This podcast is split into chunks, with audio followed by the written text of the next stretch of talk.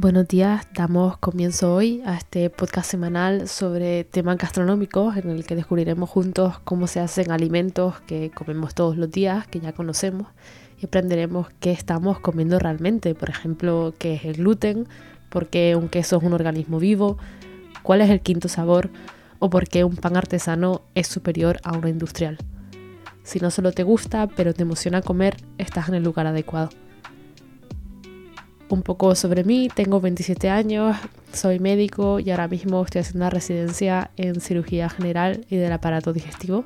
Es una especialidad gratificante, pues los pacientes vienen con un problema nosotros que podemos solucionar en relativamente poco tiempo y devolverlos sanos a casa o al menos que tengan la perspectiva de ponerse sanos como antes de la enfermedad en poco tiempo. También es un trabajo bastante estresante que requiere de mucha resiliencia, forma física y también es necesario un descanso mental para poder estar a tope al día siguiente.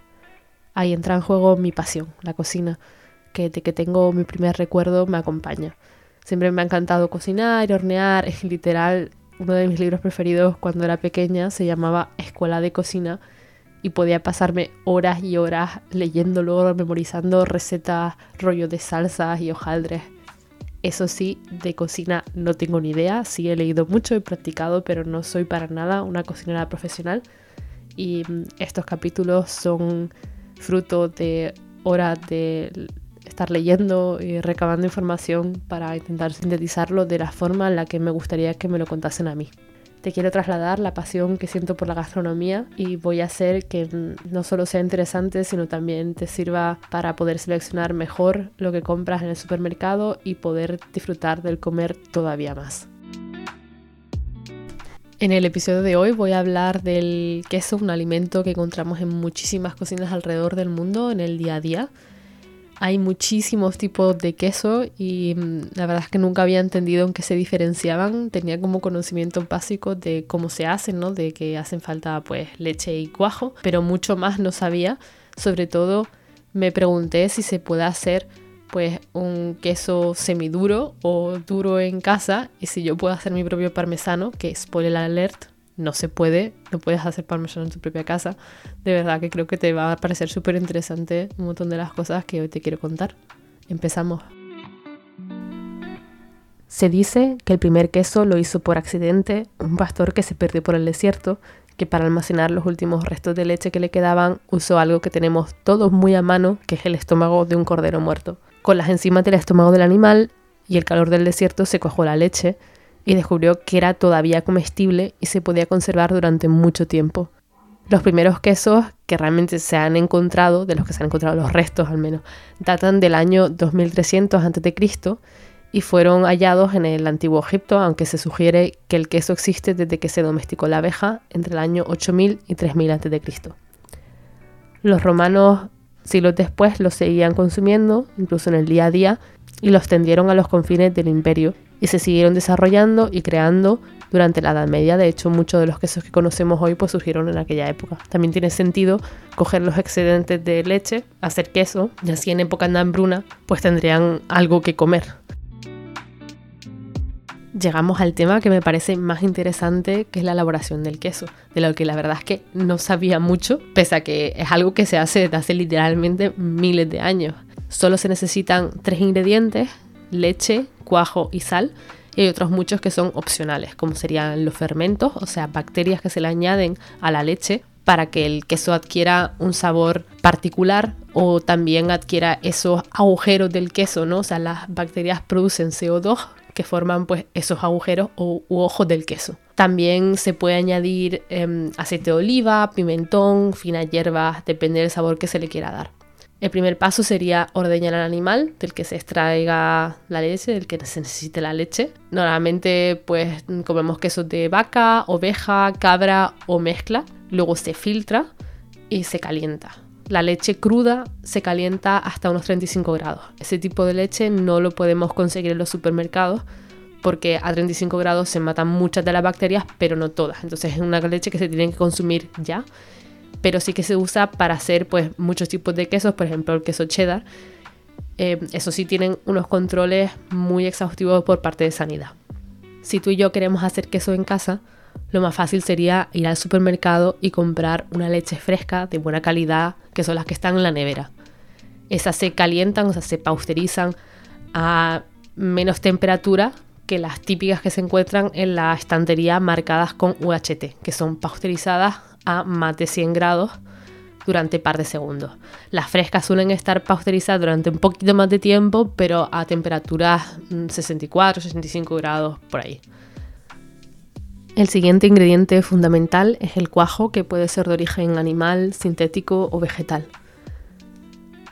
El de origen animal se saca de estómagos de animales lactantes, como el pastor que lo usó sin querer en la historia que contábamos antes.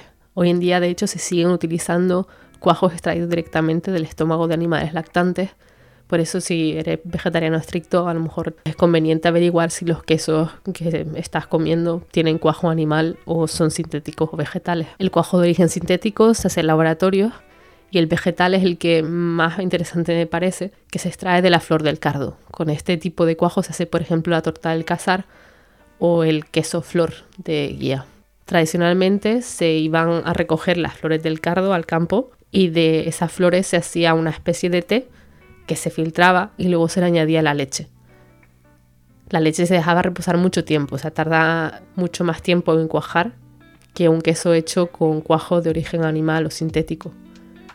Claro, por entonces era complicado saber qué cantidad de ese té de flor de cardo necesitabas para cuajar tanto tipo de leche. al final te lo decía un poco la experiencia. Hoy en día sí que he visto que se vende cuajo de origen vegetal online y te dice en el recipiente, tal y como en el caso de cuajo de origen animal o sintético, cuántas gotas le tienes que echar para conseguir que la leche cuaje.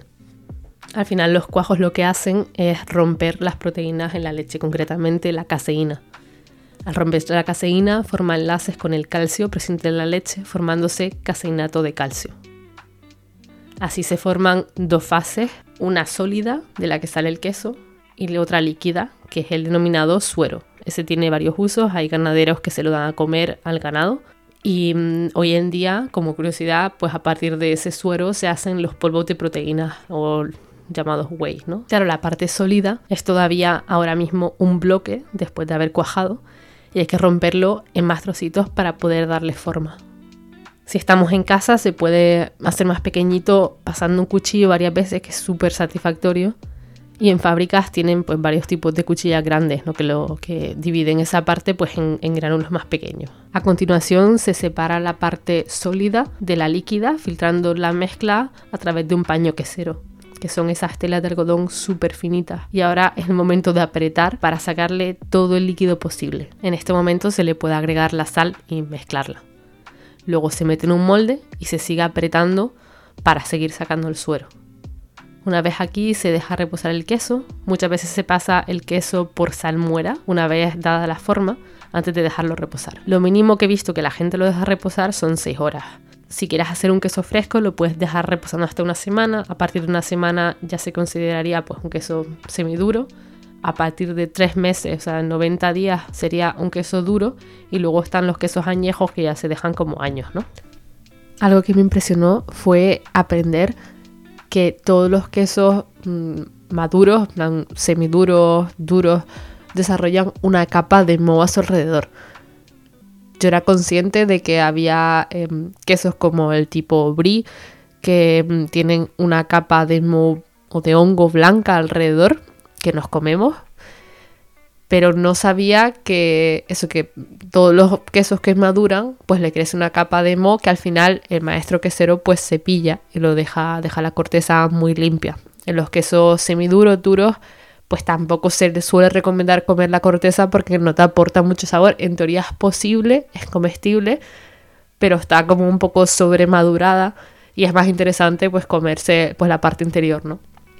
Por eso si tienes un queso de buena calidad artesano en la nevera que esté vivo, o sea que tenga hongos y que le hayan echado a lo mejor algún fermento, pues es normal que le crezca un poco de, mm, hongo a su alrededor que se puede quitar, cortar y se puede comer con normalidad. Obviamente ante la duda, si no sabes, pues tíralo, no te lo comas, pero es normal que estos quesos pues sigan desarrollando la nevera un poco de, hongo, ¿no? Obviamente si tienes un queso rallado, un queso fresco, rollo el queso de este tipo cottage cheese, este que es súper, que es como granulado, pues si eso desarrolla pues mo verde, por favor no te lo comas porque esos quesos no deberían tener hongos, ¿no? No están eh, madurados durante días. Por ejemplo, los quesos azules que tienen esas vetas verdes en su interior, pues eso es totalmente normal. En el caso del Roquefort, este tipo de queso se hace en cuevas en donde la humedad es de un 90%, en comparación con nuestra humedad en la que vivimos bien, que es de un 40-60%. Y esto es para que el hongo característico, el Penicillinum roqueforti, pues se desarrolle bien, ¿no? Que es el que da color a esas vetas verdes. De hecho, el queso azul suele ser muy digestivo, pese a su fuerte olor. Cuando se deja un queso madurar es muy importante darles la vuelta para que maduren por todos los lados igual. O sea, al final siempre van a madurar primero por fuera, o sea, la corteza va a ser lo más maduro y luego va a madurar hacia adentro, ¿no? Pero claro, es importante pues estar cada cierto tiempo dándole la vuelta. ¿Cada cuánto tiempo exactamente? Pues hay gente que le da vueltas cada 8 horas, otro cada 12, otros cada 24. Supongo que según el queso, pues cada maestro lo hace como es necesario. Claro, aunque en teoría el queso lleva poquísimos ingredientes, hay tantísimas variables que existen más de 2.000 tipos. En primer lugar, la leche eh, puede ser de diferentes animales, como hablábamos antes, vaca, oveja, cabra, está la mozzarella de búfala, o también se pueden mezclar varias leches. Realmente se puede hacer queso de cualquier animal que produzca leche.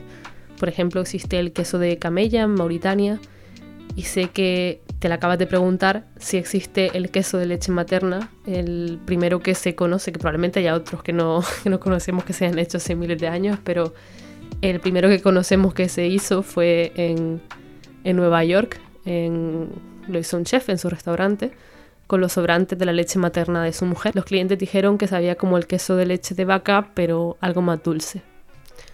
El tipo de queso también cambia según el tiempo que se deje madurando, según el fermento que se añada para formar los ojos del queso, y también eh, cambia según la humedad y la temperatura del lugar de maduración. En España hay 26 quesos con denominación de origen, como el queso majorero, el flor de guía, elaborado con mezcla de leche y como hablábamos antes, el del cuajo de la flor del cardo, el queso de tetilla, el zamorano, la torta del cazar, mahón de Menorca, entre todos ellos.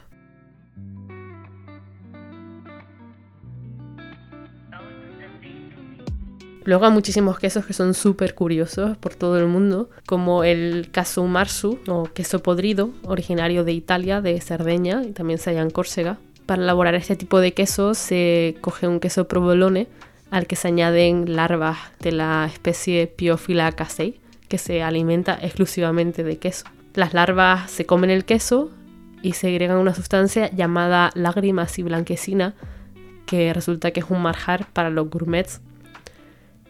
Las larvas pues siguen rompiendo las proteínas del queso y al parecer pues es más digestivo todavía. Pero claro, obviamente está prohibida la comercialización por normas higiénicas, porque claro, literalmente pues te vas a comer larvas.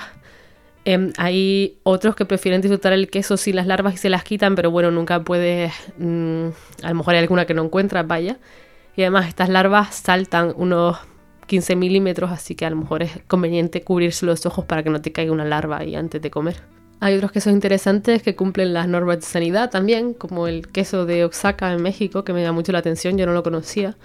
Em, lo describen con sabor parecido a la mozzarella, pero le dan una forma de cuerda que forman como si fuera un ovillo a base de leche de vaca. Bueno, hay miles de quesos, pero ¿cuál es el mejor?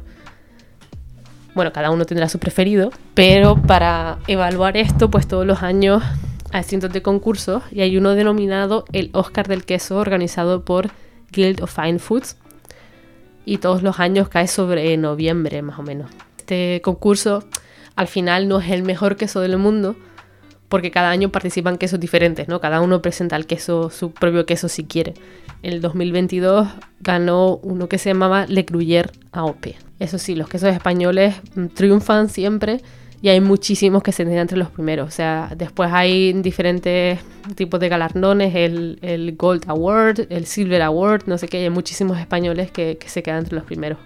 Me he enrollado muchísimo hablando de cómo hacer queso y diferentes tipos, etc. Pero qué nos estamos comiendo de verdad. Al final el queso pues es mucha grasa, un 70% de grasa, 27% de proteínas y el resto son hidratos, vitaminas del grupo B como la B9, B12 y calcio. Un estudio con queso cheddar demostró que la ingesta de queso lleva a una elevación de proteínas en sangre más lenta, pero mejor mantenida en el tiempo y superior con respecto a la leche. Y también tiene un índice glicémico más bajo. O sea que al ingerirlo no provoca una elevación de la glucosa tan brusca como la leche. O sea, sería como comerte una manzana y zumo de manzana, que el zumo de manzana te lo tomas, se reabsorbe muy rápido y de repente tienes un pico de glucosa en sangre, o sea, se eleva rápido por poco tiempo y vuelve a bajar la glucosa. Sin embargo, comer una manzana pues se eleva lentamente la glucosa y sería una curva más mantenida en el tiempo, ¿no? Por los altos contenidos en grasa me surgió la duda si provoca enfermedades cardiovasculares como lo hacen otros productos de origen animal como la carne roja. Un metaanálisis en 2017 sugirió una correlación inversa no lineal entre eventos cardiovasculares como el infarto cerebral y la enfermedad coronaria. Los pacientes que tomaban 40 gramos de queso al día veían el riesgo vascular más reducido. A ver, que no sé qué fin ese estudio, no sé si fue una quesería. Quiero dejar claro que no recomiendo comer queso todos los días. Pero otro estudio en 2022 también corroboró esto, que decía que comer queso reducía los riesgos de padecer diabetes mellitus tipo 2 y enfermedades cardiovasculares como los infartos de corazón y también la hipertensión. Incluso sugirió que hay una asociación del consumo de queso con la elevación del colesterol bueno, el HDL. Y en este estudio los autores declararon que no había conflicto de intereses. Efectos adversos de la consumición del queso en personas sanas pues no encontrado. Hay posts en diversos blogs que dicen que los lácteos causan inflamación del cuerpo, pero no he encontrado ningún estudio al respecto a esto. Y em, también dónde se causa la inflamación, pues varía según el blog.